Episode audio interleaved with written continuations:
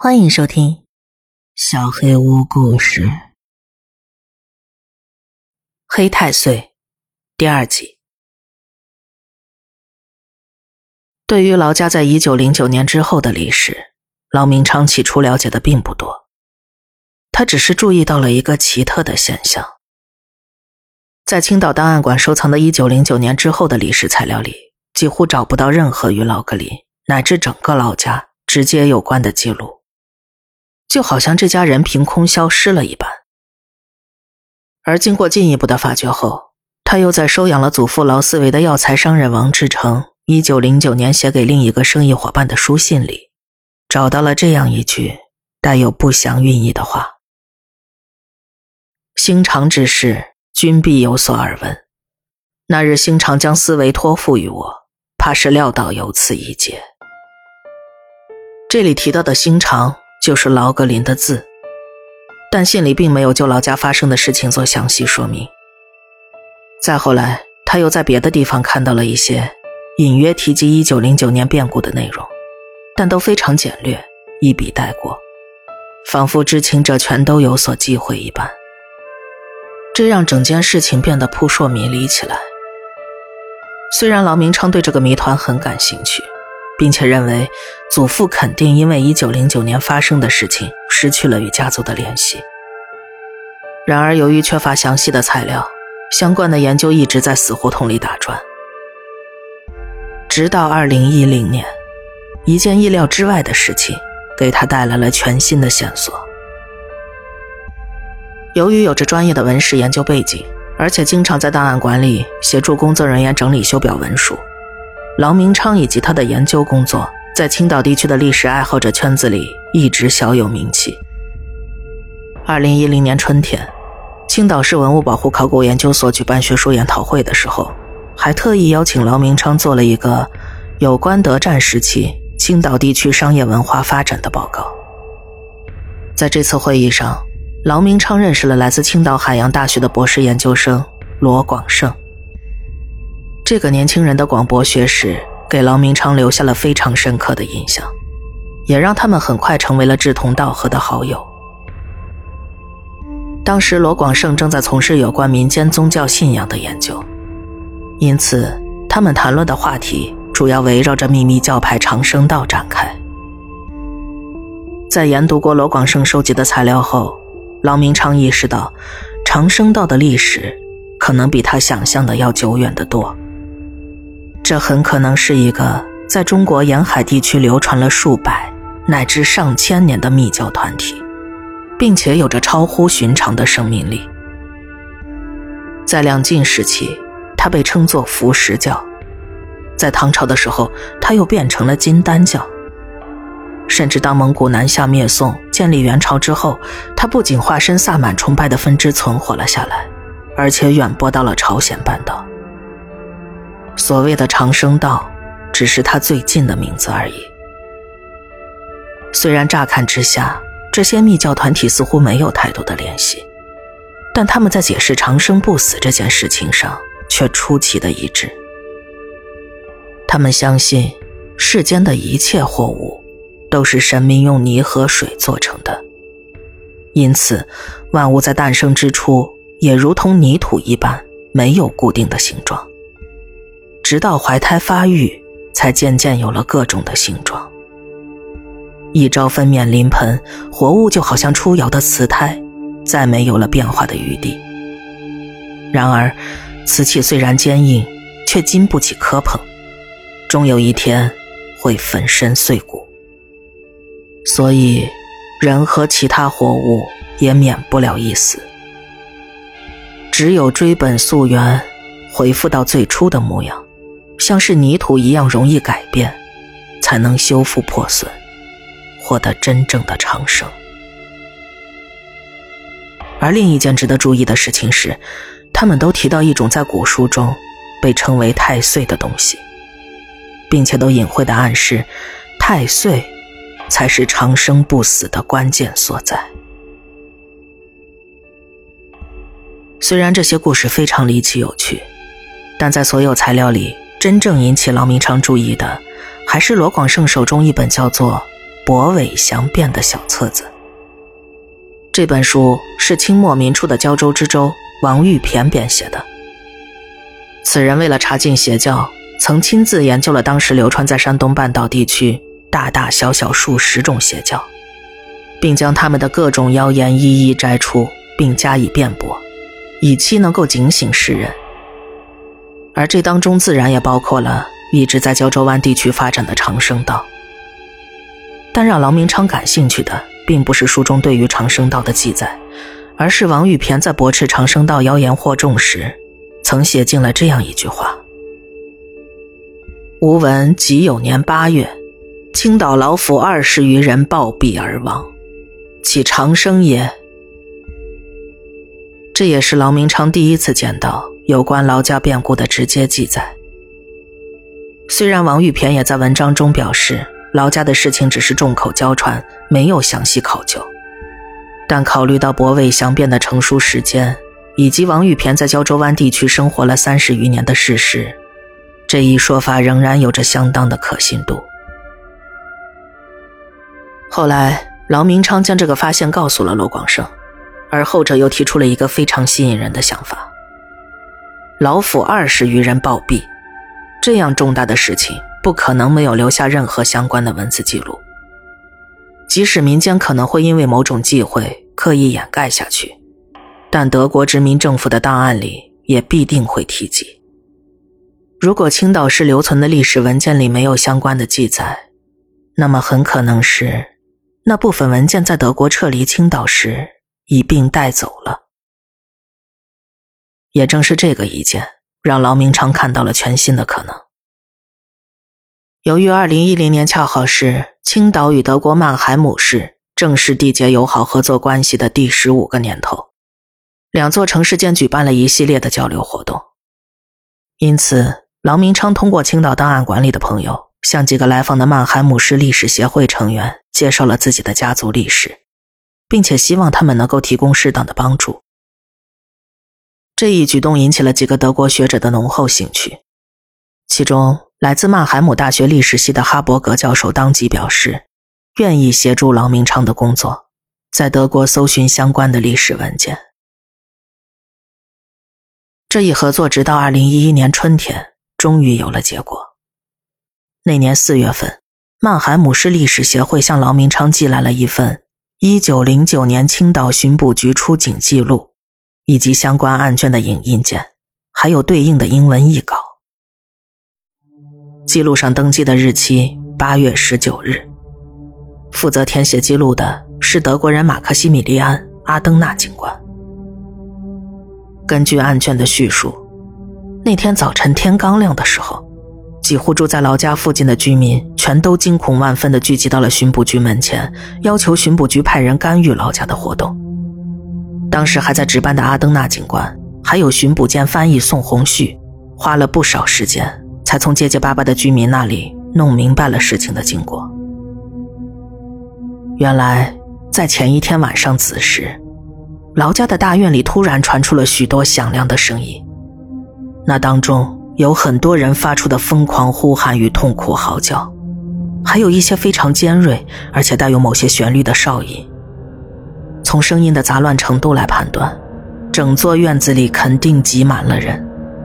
但院墙上却没有透出一点点光亮，远远望去，只有黑乎乎的一片，完全不像是有人在活动的样子。这种匪夷所思的情景，自然引发了许多非常可怕的联想。居民们纷纷死死地锁住了门窗，连出门的胆子都没有了，更别提偷偷靠近院门看看里面的情况。那些令人恐惧的吵闹在黑暗里持续了很长的时间，而大院里也一直没有光亮。一直等到天快亮的时候，吵闹声才逐渐平息下来。几个居民壮着胆子出了门，并且闻到空气里有一种非常奇怪的臭味，但仍然没有人敢靠近老家的院子。在确定安全之后。所有人全都跑到了巡捕房的门前。阿登纳警官早就听说过有关劳格林的传闻，因此他立刻带着宋红旭以及几个还没有被吓破胆的人赶到了老家大院。在院门前，他闻到了附近居民口中提到的那种奇怪而又恶心的臭味，这给了他一种非常不祥的心理暗示。随后，他开始敲门，但没有人应答。于是他示意随行人员将院门撞开。由于人手很多，所以他们没有耽误太长时间。但在大门被撞开的瞬间，那种无处不在的恶心臭味骤然浓烈了起来。甚至有些让人觉得反胃了。冲在最前面的两个人几乎立刻就吓瘫在了地上，而其他几个人，连同阿登纳警官在内，纷纷觉得两腿发软，不由自主地往后退去。有几个人连滚带爬地跑走了，剩下的人坚决拒绝踏入院子半步，并且也劝说阿登纳警官不要这样做。直到最后，在完全适应了院子里的景象。还有浓烈到让人窒息的恶臭之后，阿登纳警官只身一人，小心翼翼地走进了老家的院子。根据他的回忆，在那座宽敞庭院里，散乱地分布着共计十五具尸体。但真正令人恐惧的，不是死者的数量，而是尸体的状态。所有的尸体全都腐烂的非常厉害，只留下骨骼和一些黑色的粘液。那种无处不在的古怪恶臭，就是从这些黑色粘液里散发出来的。在清点过院子里的十五具尸体后，他又壮着胆子走进了院子里的三座楼房，并且在那里面又发现了共计十三具尸体。楼房里发现的尸体与院子里的情况基本一致，也都腐烂的只剩下骨头与黑色的粘液。另一份报告表示，由于尸体高度腐烂，警官们只能根据尸体的衣物还有其他随身物件来辨认死者。奇怪的是，这些东西没有任何腐烂的迹象。租界政府统计的死者包括了劳格林在内的二十二位劳家成员。以及六个下人，这意味着，除开一年前被送去东北的劳斯维之外，劳家的所有人都死在了这场变故中。大多数的尸体，或者尸体剩下的部分，没有挣扎的迹象。德俊的医官也化验了采集到的黑色粘液，但没有得到任何有价值的结果。七八月份的时候，曼海姆市历史协会又陆续寄来几份影印件。介绍了租界政府对这一事件的后续处理。为了避免引起更大的恐慌，阿尔弗雷德·迈尔瓦尔戴克代总督下令严格封锁了事件的具体情况，并且对劳家大院进行了一次彻底的清理。随后，在一九一零年下半年，那座院子被低价转让给了一个初来青岛、名叫威廉·海森堡的德国商人，但海森堡只在院子里住了不到三个月，就神秘失踪了。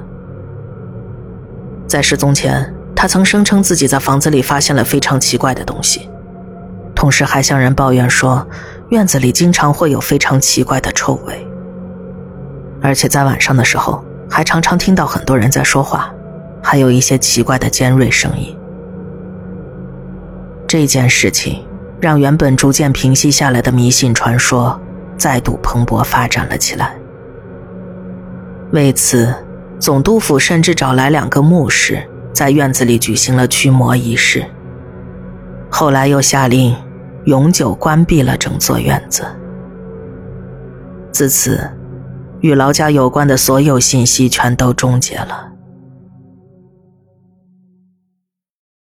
虽然这些文件没有对劳家的遭遇给出一个最终的合理解释，但至少解开了老明昌一直的疑惑。而他似乎也并没有感到失望。作为一个在文物考古院工作了二十多年的研究者，他明白自己所了解的历史总会存在各种各样供人猜想的留白与谜团，而这也是历史研究的魅力之一。不过，这几份报告还给他带来了额外的惊喜。之前他找到的材料里，对于劳家大院的具体位置都描述的非常含糊，但从德国寄来的案卷里，却明确的记录了当时大院所在的街道与门牌。这让劳明昌燃起了寻访祖居的希望。在与罗广生一同详细研究过德战时期的几份青岛地图之后，劳明昌终于确定了劳家大院的方位。事实上，那里距离他在小鱼山的公寓并不远。在经历过充分的准备之后，二零一一年十一月的一个下午，劳明昌与罗广胜一同踏上了寻访劳家旧址的旅途。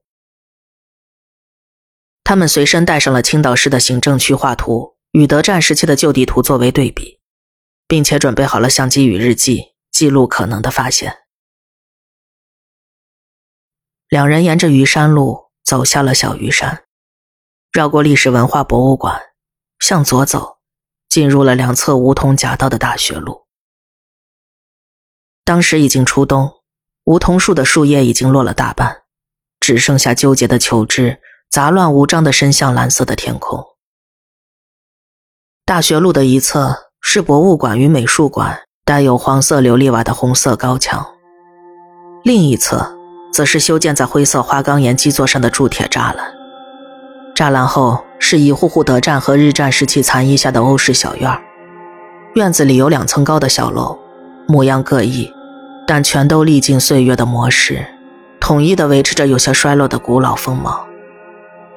一些主人疏于打理的院子里，杂乱地堆积着一些褪色的旧物，一丛丛枯黄的野草从旧物间的空隙里伸出来，无力地倒伏着，给怀旧的氛围里增添了几分萧索的感觉。由于市政规划经过了多次调整，加上有许多未标注在地图上的小巷，他们很快就迷了路。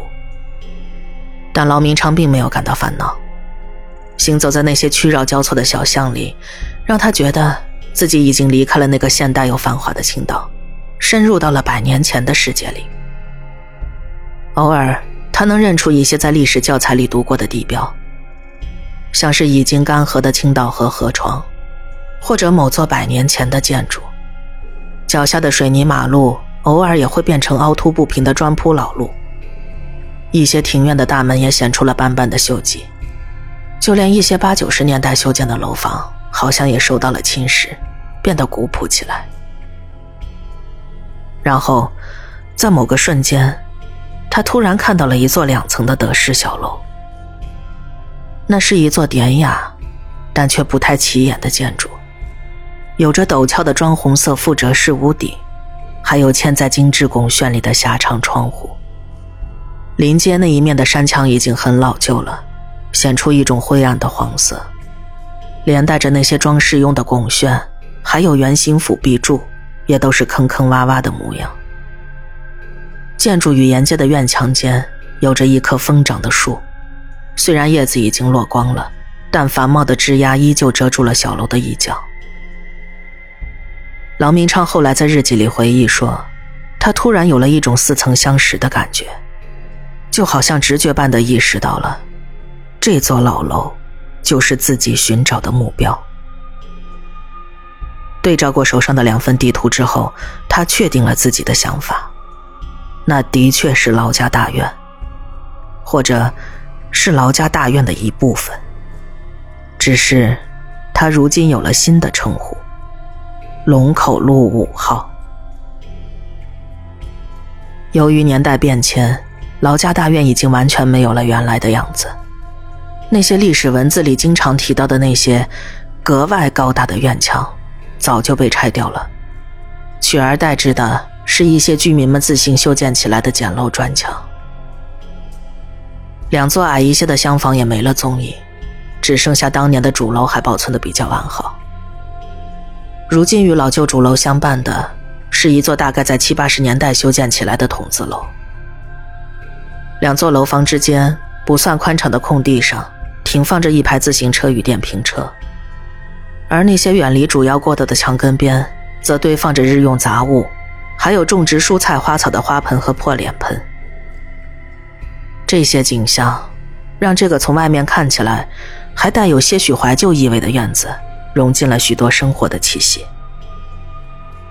但奇怪的是，所有的东西都刻意避开了那座老楼，给他留出了一小块空荡的角落，就好像他是一个独立在外的空间一样。劳明昌按捺住激动的情绪，走进了院子。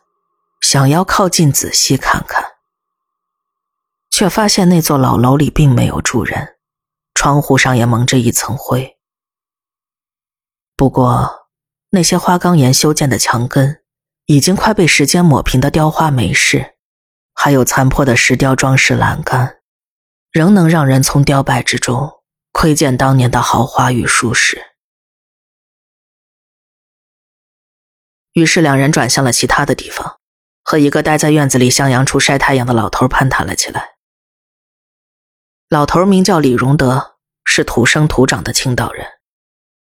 他告诉劳明昌和罗广生，那座老楼的主人住在外地，而且每年只会回来一两个星期，稍微打扫一下旧楼，但从不在里面过夜，所以他就一直这么空着。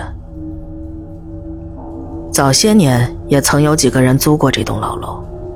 但最多住上一两个月，就会另寻别处。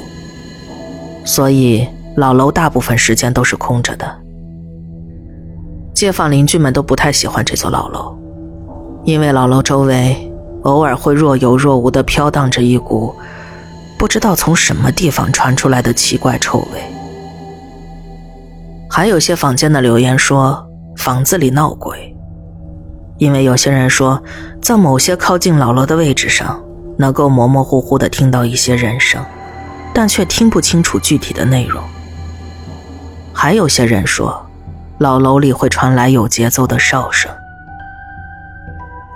但是李荣德最后补充说，这些故事不必当真。他在这个院子里住了二十多年，这种骗小孩的故事听得多了，但没人能说出个子丑寅卯来。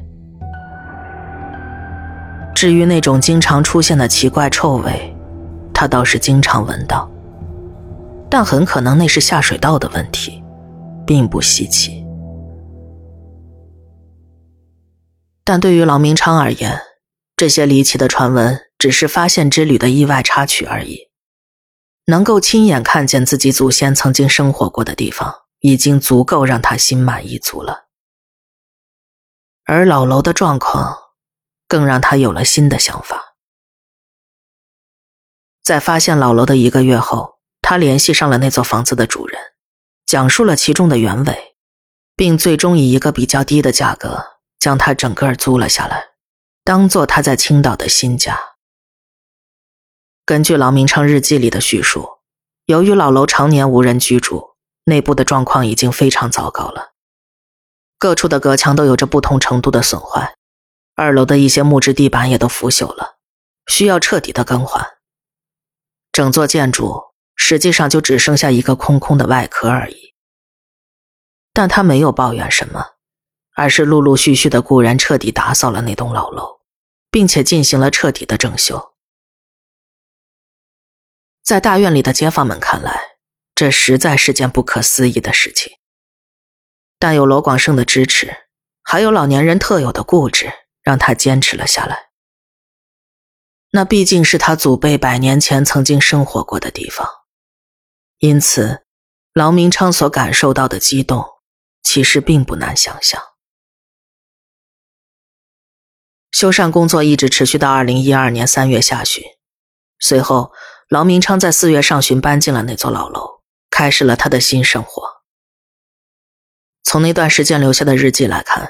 老楼里的日子并不是特别的舒适，虽然经过了改造和整修，但老楼的水压与电力都远不如现代化的楼房那样稳定。在二零一二年冬天，他还遇到了供暖不足的问题。但除开这些早有准备的不便之外，更令他感到困惑的，是那种邻居们曾经提到过的臭味。他在日记里将之描述成一种。动物死亡之后，开始腐烂的味道。但最让劳明昌感到心烦意乱的是，他一直没能找到它的源头。这种气味在一楼东侧那个没有窗户的小单间里最为明显，但离开那个单间之后，味道就会明显的变淡，只有偶尔才会注意到。二楼的房间就几乎闻不到那种气味了。不过，有时候气味会变得特别浓烈，甚至在二楼或者户外靠近房子的地方也能察觉得到。然而，那个单间是空的，里面只有一块不到二十平米的空地和墙壁。房间地面是几十年前房屋翻修时挖掉朽烂的木头地板之后铺设的水泥，因此不太可能藏了什么死物。况且，在他搬进来之前，房子已经十多年没有人住了，即使有人曾经买过什么东西，也肯定完全腐烂了。再者，关于奇怪臭味的抱怨，一直贯穿在这座房屋的历史中，甚至早在二十世纪初，劳家大院被租界政府彻底关闭之前，最后一人住户德国商人威廉海森堡，他神秘失踪前也抱怨过房子里有恶臭。但是，如果说那种奇怪的臭味还仅仅只是让人心烦意乱的话，那么另一个谜团，则显得有些阴森不祥起来。郎明昌第一次注意到这个谜团，是在搬进老楼的一个月之后，他将当时的详细情况全都写进了日记里。二零一二年五月九日下午，郎明昌吃过晚饭后，觉得有些疲倦，于是关掉电视，在一楼客厅的沙发上躺了一会儿。等他再睁开眼睛的时候，天已经完全黑了。房间里只有一点点从窗户里漏进来的路灯光芒。当时一定是很晚了，因为四下一点声音都没有。但他没有立刻起身，而是在沙发上迷迷糊糊的躺着，想等自己清醒一些再做打算。这个时候，他突然觉得。自己隐隐约约听到了一些细碎的声音。起先，他以为自己还没有完全清醒过来，而那些声音只是梦境的残余，所以他没有理会，依旧一动不动的躺着。但一段时间之后，那种声音并没有消失，却始终在恰好能听见的边缘徘徊不定。他敢肯定。那不是老鼠之类的动物，而是人说话的声音。但它实在太微弱了，完全无法分辨其中的内容。他想要起身查看，但在那种极度紧张的情况下，他觉得自己的身体完全僵住了，动弹不得。那种细碎的声音，就这样持续了大概十到十五分钟的时间。然后逐渐淡出了人耳能听到的范围。随后，老明昌又花了几分钟，才终于从沙发上慢慢爬了起来。他在黑暗中站了一会儿，然后打开了灯，彻底的检查了一遍房子。然而，所有的门窗都是锁好的，没有被破坏的痕迹。也没有任何迹象说明房子里曾经有其他人出入，倒是那种恶心的臭味似乎变得更明显了。不过，郎明昌也在日记里承认，这或许只是极度紧张之后的错觉而已。然而，事情仅仅只是开始。到了八月份，他又听见了那种声音三次。而且他觉得，那种声音实际出现的次数可能更多一些，但因为他们实在太微弱了，很难引起注意。后来的三次经历也都发生在深夜里，因为只有那个时候才足够的安静，让他能够注意到那种微弱的声音。每次的时间大概是在五分钟到十五分钟不等。和最初听到的声音一样，他后来听到的。也是人说话的声音，而且也一样的模糊，完全无法分辨。其中有一次，他还听到了几声似乎带有某种节奏的哨声，或者是笛声。但那种声音也仅仅只是比人声略微明显那么一点儿。每次声音结束之后，他就会去检查房子里所有的门窗，但每次都一无所获。在第三次听到那种声音的时候，也就是听到哨声的那一次，他壮起胆子，小心的在房间里寻找了一会儿。随后他发现，那些细碎的人声，似乎是从一楼东侧那个臭味特别明显的小单间里传出来的。然而，那个单间里显然没有任何东西能够发出这样的声音。事实上，他没有在那个单间里摆放任何的东西。接着，在第四次听到那种声音之后，他终于下定决心，要不惜一切代价找出合理的解释。因为这个诡异的谜团已经让他觉得有些神经衰弱了。毫无疑问，那个可疑的小单间成为了一个显而易见的起点。但最初的几次检查并没有揭露任何有价值的线索。不过，在对老楼进行了一次简单的测量之后，他发现了单间隐藏的秘密。按照房屋的布局来看，那个神秘的小单间应该是长方形的，但他实际上看到的单间，却更接近正方形。这意味着，在单间东面那堵墙后。可能还藏着一个隐蔽的夹层，而等到他找来罗广胜，意图铲除掉东面墙壁上的灰泥之后，这个猜想得到了证实。因为在刮掉老旧灰浆的墙面上，有一扇完全封死的门。用来封堵门的材料是非常古老的旧式德制砖头，这将怀疑的对象缩小到了三个。封堵房门的。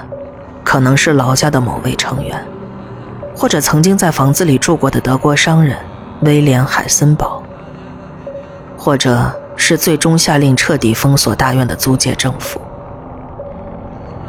但不论是谁封堵了这扇门，他所传达的信息却很清楚，因为他不仅封死了房门，还特意刮掉了整堵墙的灰泥，重新粉刷了一遍，将封死的门完全藏在了隔墙里。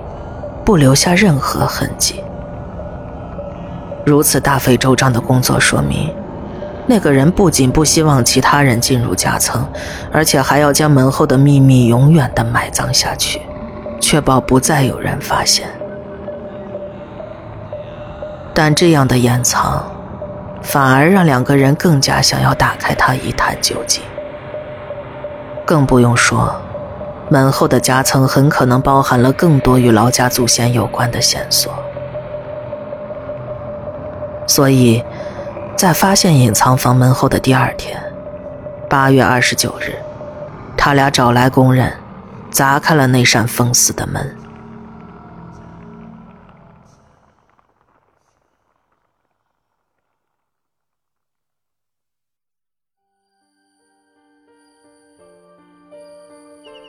本期小黑屋故事就到这里。